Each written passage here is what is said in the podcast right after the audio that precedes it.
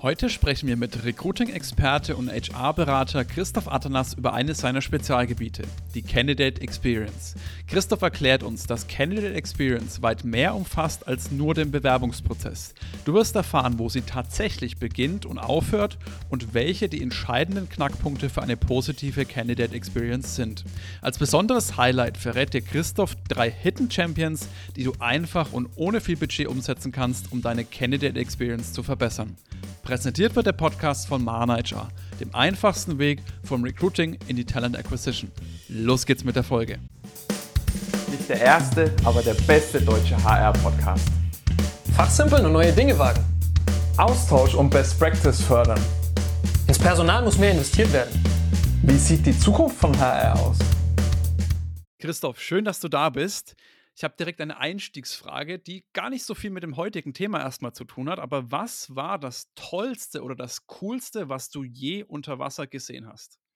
Ja, du spielst darauf an, dass ich äh, hobbymäßig Taucher bin, ja. ähm, Exakt. gar nicht so einfach, weil es gibt echt geile Sachen. Ich habe jetzt erst vor vor wenigen Monaten äh, hatte ich dieses Privileg, in karibischen Gewässern zu tauchen und da ist ein ganz ein riesiger äh, fetter äh, Rochen an mir vorbei geflogen, muss man fast sagen. Die sehen unter Wasser aus wirklich, als wenn die fliegen.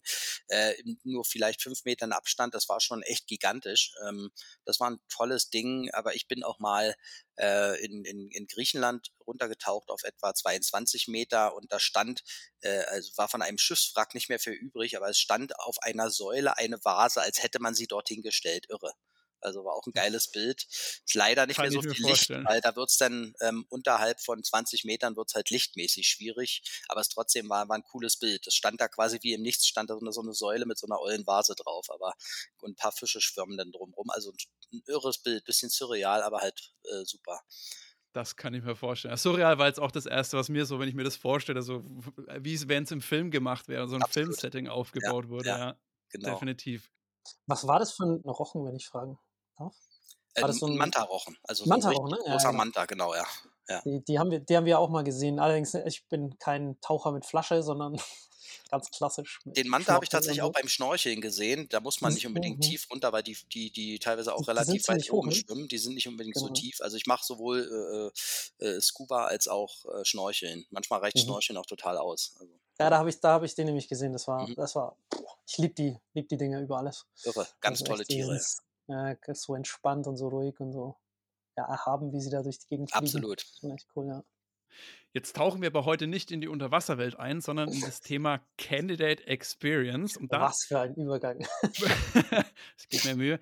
Ähm, da wäre direkt mal meine Einstiegsfrage, weil ich gefühlt immer merke, dass diese, dieses Thema noch nicht so ganz klar definiert ist. Und zwar die Frage an dich direkt, Christoph: Candidate Experience. Wo genau fängt die jetzt eigentlich an? Ähm, ja, tatsächlich ist es eine Definitionsfrage, wo sich äh, verschiedene Ansatzpunkte eignen. Ich persönlich finde es immer sinnvoll, wirklich ganz weit rauszuzoomen und zu sagen, die Kandidatenerfahrung ist eigentlich weiter als nur das reine Kandidatendasein, sondern im Grunde müsste man schon Job, Jobsuchererfahrung dazu nehmen. So haben wir das auch äh, erfasst. Wir haben ja mehrere Studien auch dazu gemacht und äh, haben immer schon die Perspektive der Jobsucher mit reingenommen, dass man es am Ende unter dem Label Candidate Experience dann mal abbildet, okay, aber genauso kannst du hinten raus nach im Rekrutierungsprozess auch das Onboarding mit reinnehmen, so die Onboarding Experience. Also es macht durchaus Sinn, da ein bisschen breiter zu gucken um ähm, die Erfahrung der Kandidaten oder halt der die Leute, die dann so Kandidaten werden, wirklich ganzheitlich abzubilden und zu erfassen. Weil wenn man das abgehackt tut, glaube ich, äh, nimmt man immer nur einen Ausschnitt mit, aber wir Menschen erleben Dinge ganzheitlich. Jetzt ist es ja so, Christoph, du hast gerade den Prozess beschrieben, wo nach eurer Definition die Candidate Experience anfängt und vielleicht auch aufhören sollte oder so ein Rat in dem Sinn. Wie nimmst du das denn in der Praxis wahr? Sehen und machen das die Unternehmen auch so oder weicht es da von der Theorie ein bisschen ab? Also ich stelle schon fest, dass die meisten Unternehmen wirklich die Candidate Experience auch ganzheitlich wahrnehmen. Das heißt schon die Jobsuche mit einbeziehen und ähm, eher wird ab und zu mal das Thema, was nach quasi dem Unterschreiben des Vertrags kommt, nämlich das ganze Onboarding ausgeblendet. Dass man dort sagt, weil dann ist teilweise einfach die Verantwortlichkeit nicht mehr im Recruiting, sondern dann macht es entweder Personalbetreuung oder macht ein Fachbereich und die haben das nicht auf dem Schirm. Also da gibt es aus meiner Erfahrung häufiger Brüche. Sonst äh, wird Candidate Experience durchaus eher ähm, auch die Jobsuche mit einbeziehen und das macht auch total Sinn, weil wir müssen ja sagen, wir, wir als Menschen brauchen ja auch unterschiedliche Erfahrungen, um Entscheidungen treffen zu können. Und das heißt, die Entscheidung, ob ich mich überhaupt bewerbe, die ist nur dann positiv, wenn die Erfahrungen vorher halbwegs in Ordnung waren, will ich es mal vorsichtig ausdrücken. Idealerweise sollten sie gut sein, weil sonst sage ich mir, also ich will mich bei dem Laden nicht bewerben, die mir nicht genug Infos bereitstellen, wo ich, keine Ahnung, mich äh, äh, ewig lange durchklicken muss, um ein Formular auszufüllen und, und, und. Also äh, das macht total Sinn, die Jobsuche als Teil der Candidate Experience zu sehen, auch wenn formal die, äh, der Kandidatenstatus sozusagen erst mit Einreichen der Bewerbung beginnt. Vorher ist man ja per se Jobsucher oder Jobsucherin. Aber ähm, ich glaube, es macht Sinn, wirklich das ganzheitlich zu sehen. Und zum Glück tun die meisten das.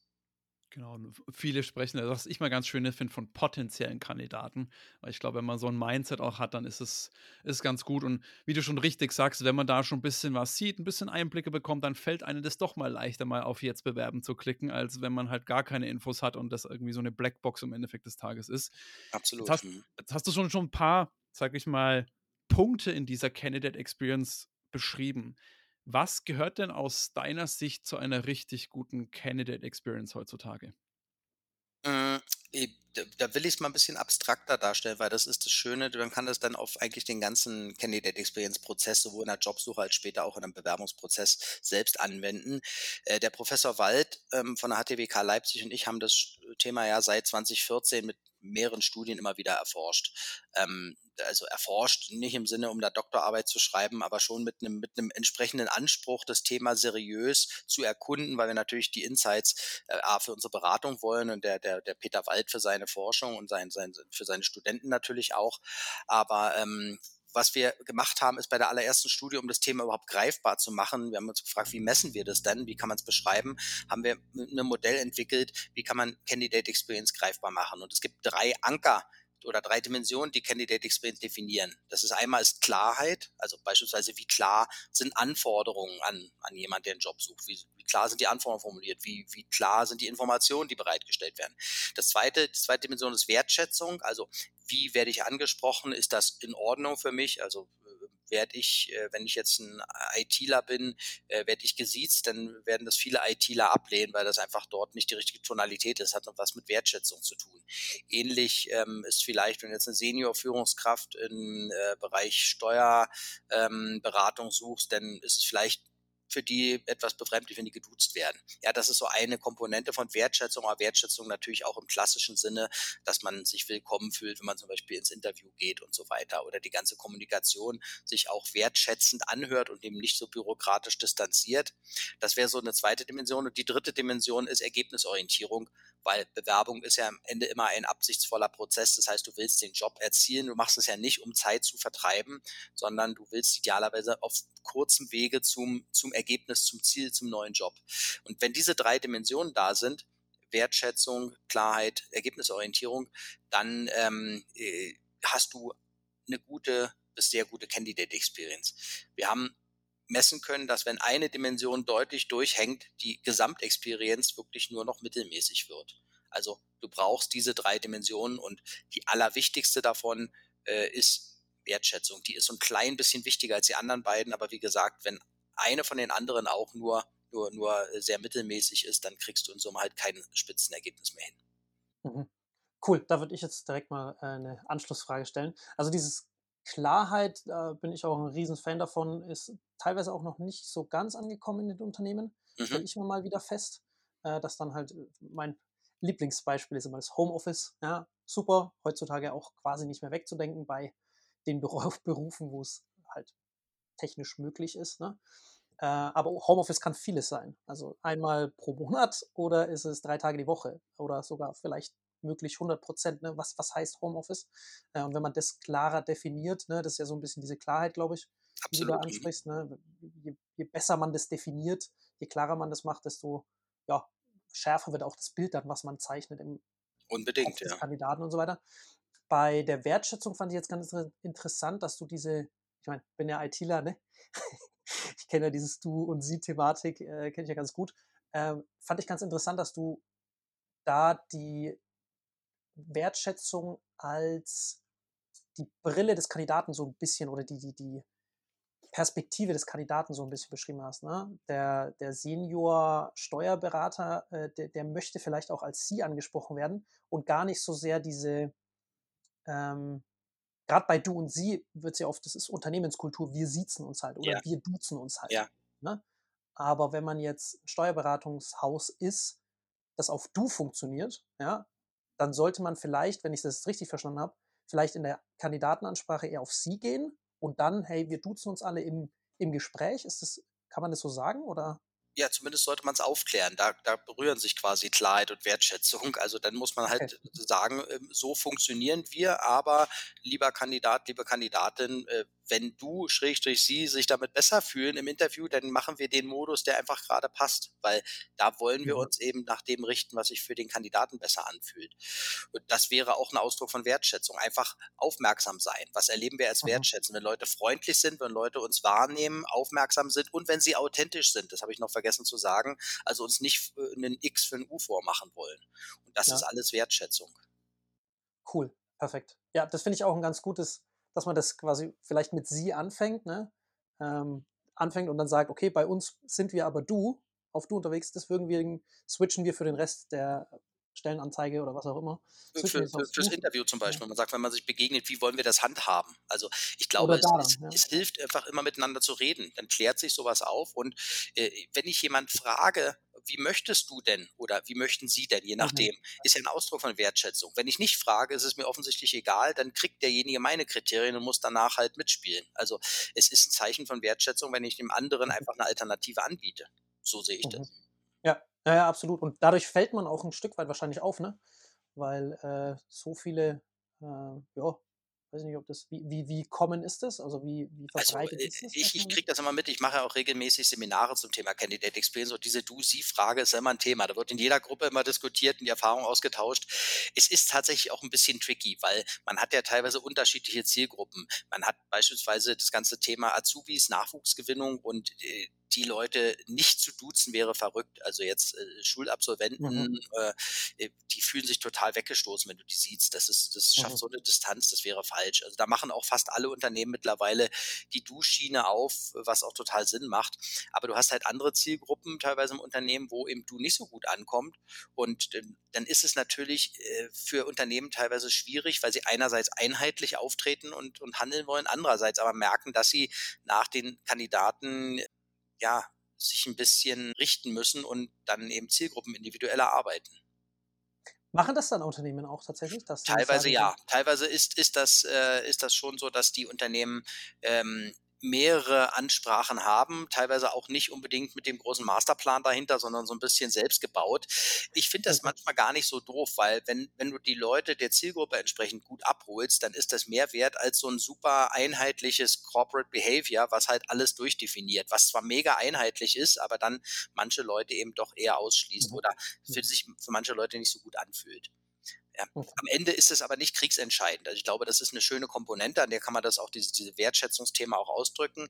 Aber viel wichtiger ist natürlich Wertschätzung, solche Sachen wie zum Beispiel, ähm, sind wirklich die Informationen da, die ich brauche? Erzählt man mir auch mal, ähm, Stichwort Authentizität, Glaubwürdigkeit, die Sachen, die vielleicht ein bisschen schwierig sind. Also machst du gegen Ende von Projekten immer wieder Überstunden oder ähm, gibt es doch trotz allem Remote und so immer noch Dienstreisen, für die du Zeit aufwenden musst und so weiter. Also auch so ein bisschen diese Dinge äh, ansprechen, ist auch eine Form von Wertschätzung. Und wie gesagt, Wertschätzung, Klarheit berühren sich oft.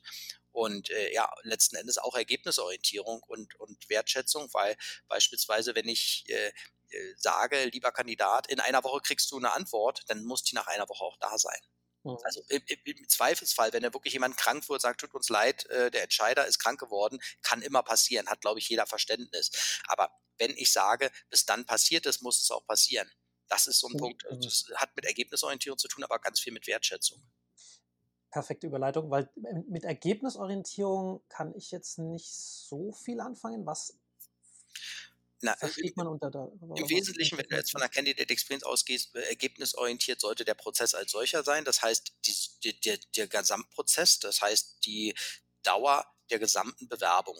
Je kürzer die ist, kann man pauschalisiert sagen, desto besser, weil Menschen wollen nicht lange warten. Wenn ich mich heute bewerbe und dann hätte ich am liebsten gern morgen die Entscheidung, ob ich den Job kriege oder nicht. Ich verstehe schon, dass das nicht so schnell geht, aber es sollte auch nicht länger sein als eine gewisse Zeit und damit tatsächlich auch gemessen, wann nämlich die Abbruchrate steigt und die ist äh, jetzt über alle Profile hinweg äh, grob nach vier Wochen von Eingang der Bewerbung bis zur finalen Entscheidung. Wenn, wenn dieser Prozess länger als vier Wochen dauert, steigt die Abbruch, Abbruch oder Absprungrate ganz massiv. Ähm, das ist wirklich ein Punkt, Kannst das hat das Ergebnisorientierung sozusagen. Ähm, inwiefern in Zahlen fassen? Also, was heißt massiv? Heißt es, sind es dann 10% der Bewerbenden, die dann abspringen? Sind es 90%? Vielleicht habt ihr da auch in den Studien das mal untersucht, weiß ich ja nicht. Hast, hast du dann Tatsächlich, da müsste ich tief, mal tief in die Zahlen gucken. Ähm, äh, es, gibt, es gibt nicht so eine harte Zahl, wo man sagen kann, dann passiert immer genau das. Also das ist ja keine, keine absolute Kausalität, sondern du merkst halt, dass die Abbrüche, die kommen halt nach, nach vier, nach fünf, nach sechs, nach sieben Wochen. Und äh, am besten ist das, wir haben damals so ein Graph erstellt, wo du dann halt äh, so, so, so eine, auf der X-Achse hast du äh, quasi die Dauer der Zeit und auf der Y-Achse hast du die Anzahl der Abbrüche. Und dann siehst du halt, wie mhm. dieser Graph nach oben schießt, je weiter er sozusagen nach rechts auf dieser Grafik sich bewegt. Ist jetzt akustisch nicht ganz so leicht darzustellen, aber ihr kennt alle so eine Graphen, die so nach hinten mhm. hoch parabolisch werden. Und so ungefähr, das muss man sich vorstellen, ähm, äh, so ungefähr sieht das bei der Abbruchquote. Also je länger deine Prozesse sind, um es wieder einfach zu machen, desto schlechter ist deine Chance, Leute zu rekrutieren. Eigentlich keine große Erkenntnis, aber das hat halt mit Ergebnisorientierung zu tun. Ja. Okay, jetzt, jetzt weiß mhm. ich auch, was die Genau, das ist sozusagen im Großen und wenn ich das noch ausführen darf, im Kleinen ist die Ergebnisorientierung natürlich auch immer, ähm, wie geht es weiter, was ist der nächste Schritt? Also es ist sehr ergebnisorientiert, wenn ich zum Beispiel als Kandidat weiß, okay, ich bewerbe mich jetzt und wenn du jetzt nicht so ein One-Click-Formular hast, wo du nur mit einem Klick deine Sachen abgibst, sondern du musst ein paar Sachen eingeben in so ein Bewerbungsformular, wenn ich sofort weiß, okay, Lebenslauf hochladen, keine Ahnung, äh, Kontaktadresse angeben, Datenschutz zustimmen, fertig. Also so drei Schritte. Ihr kennt das vielleicht so von Flugbuchungen. Da hast du auch so Flug auswählen, Sitzplatz buchen, äh, Zusatzleistung bezahlen, fertig. Ja, dann hast du so vier Schritte, daran kannst du dich gut orientieren. Dann sind Menschen auch bereit, mal so fünf, zehn Minuten aufzuwenden. Das ist schon okay, wenn sie etwas wollen. Wenn ich aber in so eine Blackbox hinein meine Daten eingebe und ich weiß nicht, kommt noch ein Formular, noch ein Formular, dann ist das sehr frustrierend. Auch das ist ein Thema von Ergebnisorientierung quasi auf der Mikroebene. Cool, weil das wäre jetzt tatsächlich meine nächste Frage gewesen, wie man diese Ergebnisorientierung auch leben kann, sage ich mal, beziehungsweise in den Prozess auch pushen kann, beziehungsweise das eben ja in den Vordergrund schieben, dass diese Ergebnisorientierung eben immer präsent ist oder so präsent wie halt möglich. Ne? Mhm. Und da ist natürlich äh, gerade beim Bewerbungsprozess, sobald der, wenn man jetzt mal den Schritt weitergeht, ne, Bewerbung ist abgeschlossen, da, das Beispiel, was du gerade sagst mit dem Formular, finde ich super, ähm, dass man das eben schrittbasiert macht und genau. halt das so ein bisschen aufbricht und halt klar kommuniziert, okay, wir haben hier zwei, drei, vier Schritte und dann sind wir aber auch durch mit dem Thema. Ähm, Absolut. Und im Prozess, da ist es halt immer so ein bisschen schwierig, weil man da dann, gerade im Recruiting-Team wird man da halt schnell abhängig von den Hiring-Managern.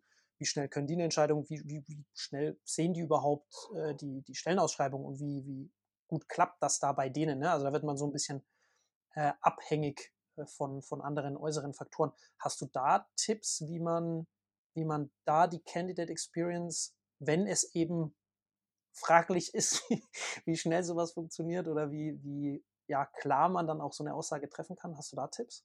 Also in jedem Fall kommunizieren ist besser als nicht kommunizieren. Das wäre schon mal der erste Tipp.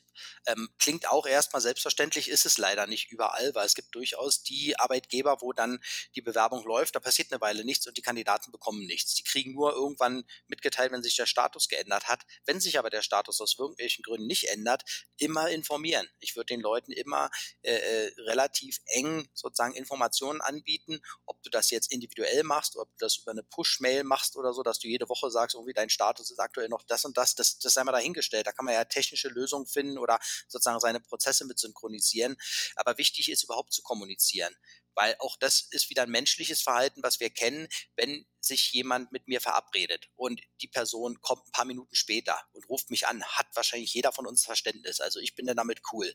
Wenn die Person aber eine halbe Stunde später kommt und hat sich nicht gemeldet und es gibt keinen Grund für mich erkenntlich, dann ist das nicht so schön. Dann schlägt es irgendwann auf die Stimmung im Schlimmsten oder ich gehe vorher nach Hause und das Treffen findet nicht statt. Also ja, und wenn du das wieder auf Recruiting überträgst, genauso ist es mit der Candidate Experience. Die Leute fühlen sich, wenn sie gut informiert sind, auch eher bereit, mal die Woche länger abzuwarten.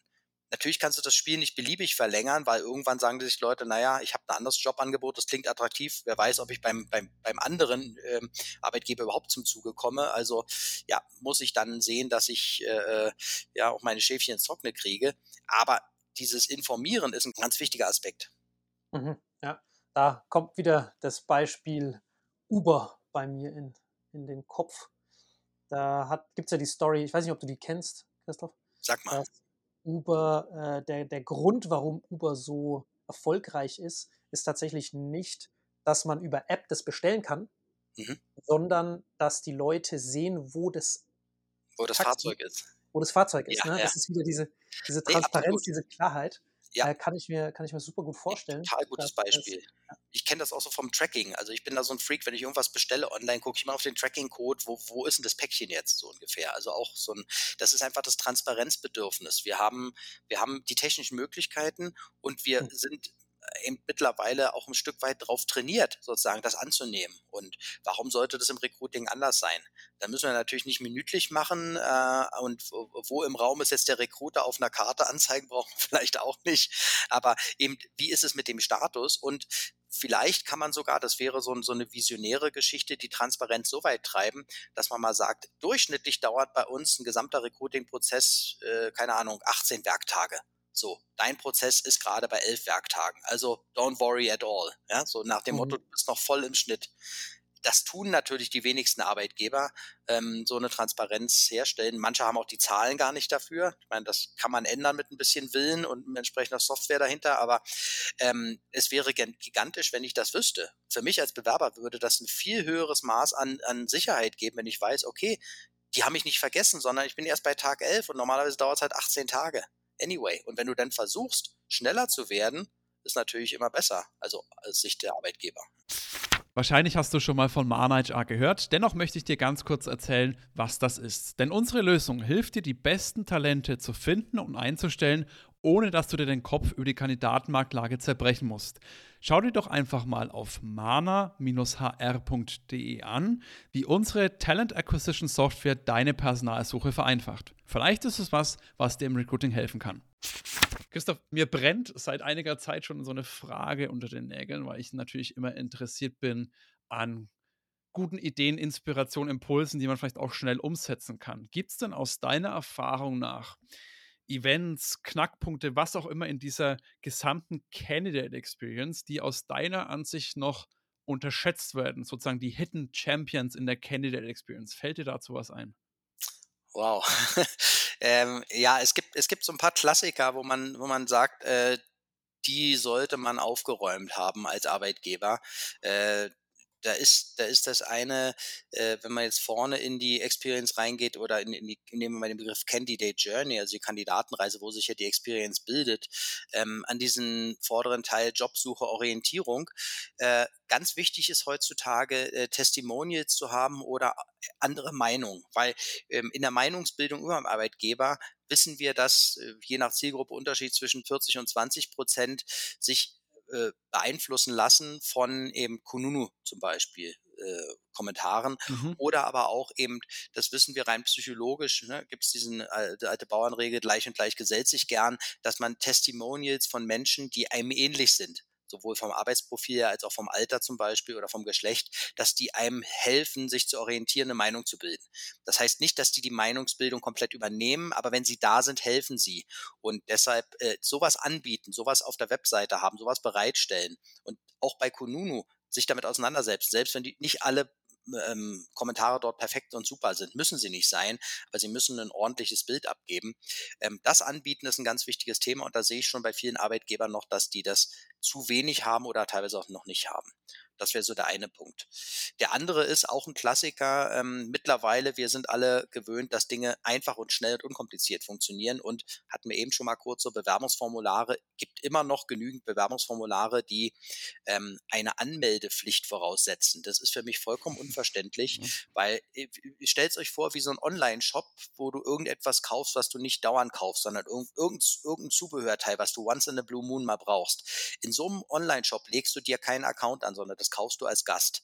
Und wenn dieser Account vorher gefordert ist, dann kaufst du halt dann nicht. Also ich zumindest. Ich gehe dann zum anderen Laden, habe da keine Lust drauf. Ich gehe dahin, wo ich das mit wenigen Klicks erreichen kann. Und so ein bisschen ist es auch beim Abgeben einer Bewerbung. Also diese Art von Abwehr der Bewerber, die da stattfindet, unbedingt rausnehmen. Ähm, und ein System, was das nicht anbietet, ist an der Stelle ein schlechtes System. Weil manche natürlich sagen, wenn man das Recruiter fragt, sagt, Mensch, bei euch muss man sich anmelden. Ja, das System gibt das so vor. Frage ich mich immer, wer hat bei euch den Hut auf, der System oder ihr? denkt vom Kandidaten aus, nicht vom System aus. Das ist so der, der zweite Punkt.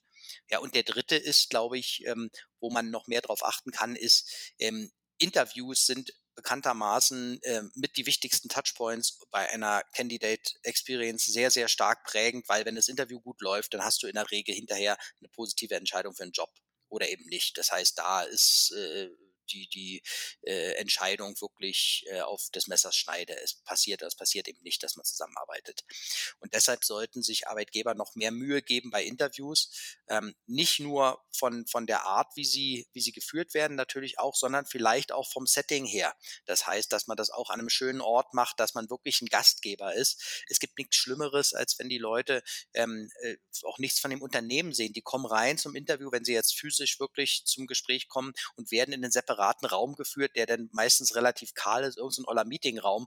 Mensch, mach das doch in echt in einem richtig lebendigen Büro, lass die Leute was sehen, fühl dich wirklich wie ein Gastgeber und, und äh, bring deinen Kandidaten damit gleich Informationen rüber, so dass es auch einen schönen Rahmen hat. Ja, das sind so Dinge, wo man denken kann, äh, da können jeder, da kann die Arbeitgeber an jedem Punkt äh, nochmal checken, haben sie das? Und äh, das sind Sachen, die man mit relativ wenig Aufwand relativ schnell verändern kann ich glaube, da kann man auch viel rausholen, genau bei diesen Punkten, weil sie relativ weit sind, sage ich mal. Ne? Man kann da sehr, sehr viel machen, aber man kann auch schnell Sachen umsetzen, ne? wie du es gerade gesagt hast. Das ist, also jeder, ich glaube, es gibt wenige Bewerbungsprozesse, wo kein Interview mit dabei ist. Und wenn es nur, ein, nur in Anführungsstrichen ein Telefoninterview oder äh, Zoom-Meeting ist, ne? wenn es ein mhm. Praktikum oder solche Geschichten ist, ne? Dann geht es ja äh, häufig, häufig, schneller als eine Führungsposition. Ne? Aber selbst da hat man diese mhm. Touchpoints mhm. und selbst da kann man diese Touchpoints inszenieren so ein Stück weit. Ne? Einfach wirklich ja. lebendig gestalten und auch nicht nur sprachlich Informationen rüberbringen, wie du ja so, so ein bisschen gesagt hast, ne? sondern auch lebendig irgendwie das ja. Team mitnehmen oder, oder. Zum Beispiel auch eine super Komponente. Oder wenn du sagst online, ja, wer spricht dagegen, dass man erstmal einen kleinen virtuellen Rundgang zumindest macht? Ja, wir haben ja oft auch im klassischen äh, Face-to-Face-Interview, dass man so ein kleines Warm-up hat, was auch für viele Kandidaten auch ganz angenehm ist. Wenn die nicht zur Tür reinkommen und sofort geht's los, inhaltlich mit dem, mit dem Bewerbungsgespräch, sondern dass man so ein bisschen äh, Smalltalk hat, so ein bisschen Warmwerden hat. Und, und sowas gibt's aber online oft nicht. Da springt der Bildschirm an, ja, die Zoom-Konferenz startet oder die Teams-Konferenz startet und sofort, das ist die erste Frage da, guten Tag und auf geht's. Ähm, auch da kann man versuchen, dass man so ein bisschen diese warm, äh, diese Warm-up-Phase einbaut, beziehungsweise einfach mal einen Laptop nehmen und ein bisschen durch die Büros gehen. Das ist so ein kleiner virtueller Rundgang. Das würde so simulieren, diesen Weg sonst vom Empfang zum, zum äh, Interviewraum. Also auch das kann man irgendwo nachstellen. Es ist halt immer eine Frage, wie sehr man sich reindenkt in die Kandidaten. So, was sollen die erleben, was sollen die sehen, was sollen die hören, wie sollen sie sich dabei fühlen? Und wenn du dir diese Fragen stellst, dann kannst du wirklich Interviews oder auch sonstige Touchpoints regelrecht designen. Weil genau, es gibt natürlich ja. auch mhm. immer eine Komponente bei Candidate Experience, die so ein bisschen größer noch ist. Wenn du jetzt als Arbeitgeber, viele haben ja Employer Branding auch gemacht, haben ein Arbeitgeberversprechen. Wenn die zum Beispiel als Arbeitgeber sagen, wir sind so wahnsinnig zugänglich, wir sind aufgeschlossener äh, Arbeitgeber, wir haben so einen geilen Team Spirit und dann lernst du aber nie das Team kennen und das Team spielt gar keine Rolle in dem ganzen Prozess. Hm, seltsam. Oder ne, du suchst einen Kontakt, hast eine Frage und findest aber nur so eine allgemeine Bewerben-Ad-E-Mail, dann ist der Laden nicht wirklich aufgeschlossen und zugänglich. Das heißt, da beißt sich die Erfahrung, die ich mache als Kandidat mit dem, was der Arbeitgeber von sich behauptet.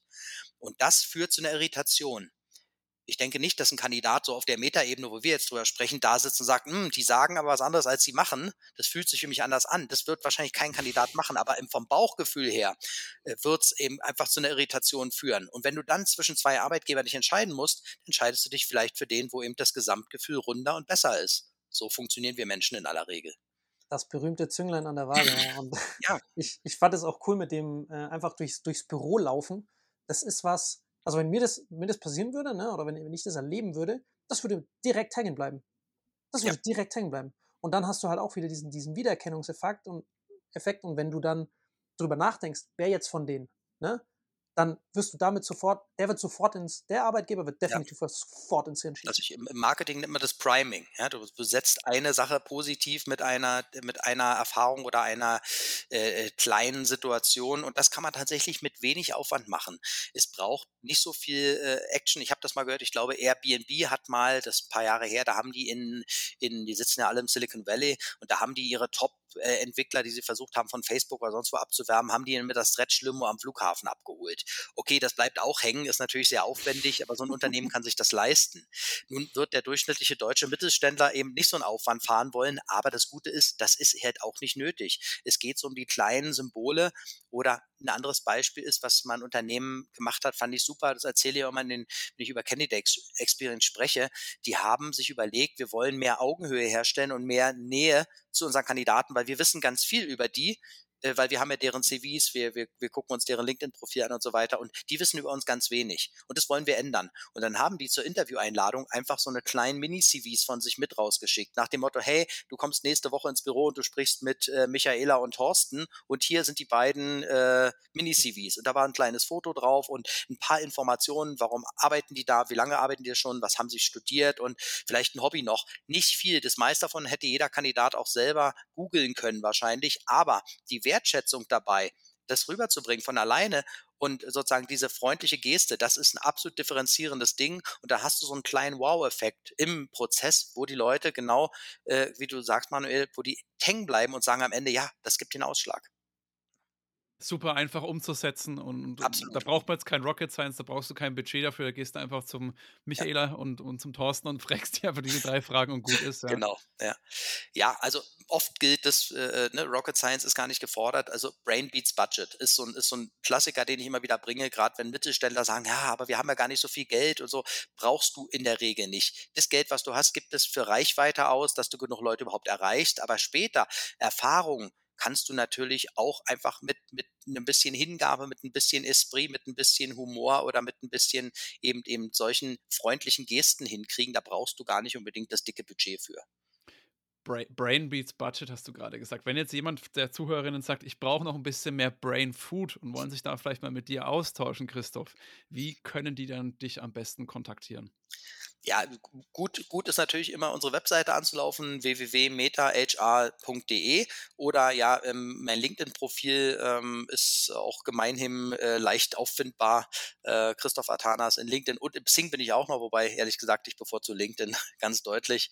Äh, da gerne einfach mal mir schreiben, können wir in Austausch gehen. Ähm, Freue ich mich immer Perfekt. Das packe ich euch natürlich alle in die Show Notes rein. Dann könnt ihr da direkt draufklicken und euch direkt mit dem Christoph vernetzen bzw. austauschen. Ich bin jetzt hier so ein bisschen abrupter, sag ich mal, zum Ende gekommen, hat aber auch den Grund, äh, weil wir das alles in so einem verdaulichen Format halten wollen, damit ihr ZuhörerInnen wirklich auch immer wieder Content, so kleine Pieces bekommt, so kleine Brainbits und dementsprechend, vielleicht machen wir noch mal eine zweite Folge, würde mich auf jeden Fall freuen, Christoph. Da ist auf jeden Fall noch Potenzial und Stoff genug da. An dieser Stelle schon mal ein riesiges Dankeschön, dass du dir Zeit genommen hast und auch wirklich, was ich toll fand, sehr, sehr viele, jetzt auch gerade zum Ende, viele kleine Tipps, äh, Tricks und Kniffe, die man wirklich einfach und schnell umsetzen kann. Und Brain Beats Budget ist auf jeden Fall der, der der Slogan, den ich aus dieser Folge mitnehme. Danke dir. Cool, ja, danke euch. Hat Spaß gemacht und äh, gerne wieder. Ich glaube, das Thema, wie du gesagt hast, äh, birgt noch äh, Potenzial für mehr. Also Manuel, Dominik, danke und äh, ich freue mich auf, auf den Podcast. Toll, äh, was ihr da leistet. Vielen, vielen Dank auch nochmal von meiner Seite. Äh, Brain Beats Budget, definitiv der Spruch dieser Folge. Fand ich auch mega. ich glaube auch, dieses, dieses Thema Candidate Experience selbst wenn wir da schon viel investieren, auch, auch an Gedanken in, in unsere Software bei Mana, äh, habe ich trotzdem noch einiges jetzt mitgenommen, auch an was man da noch alles rausholen kann an Events, an, an kleinen Nuancen, die wirklich auch echt nicht viel kosten, ne? ähm, sondern die man einfach, einfach einbinden kann. Super, mega, vielen, vielen Dank. Und ja, hoffentlich bis zum nächsten Mal. Gern. Wie du merkst, geben wir uns immer sehr große Mühe, wertvollen Content für dich zu schaffen, den du dann auch kostenlos bekommst. Wenn dir jetzt unser Podcast gefällt und du uns auch weiterhin dabei unterstützen willst, dann abonniere jetzt unseren Podcast auf der Plattform deiner Wahl und wir freuen uns auch über deine Bewertung. In diesem Sinne, mach es gut und bis zum nächsten Mal. Ciao, ciao.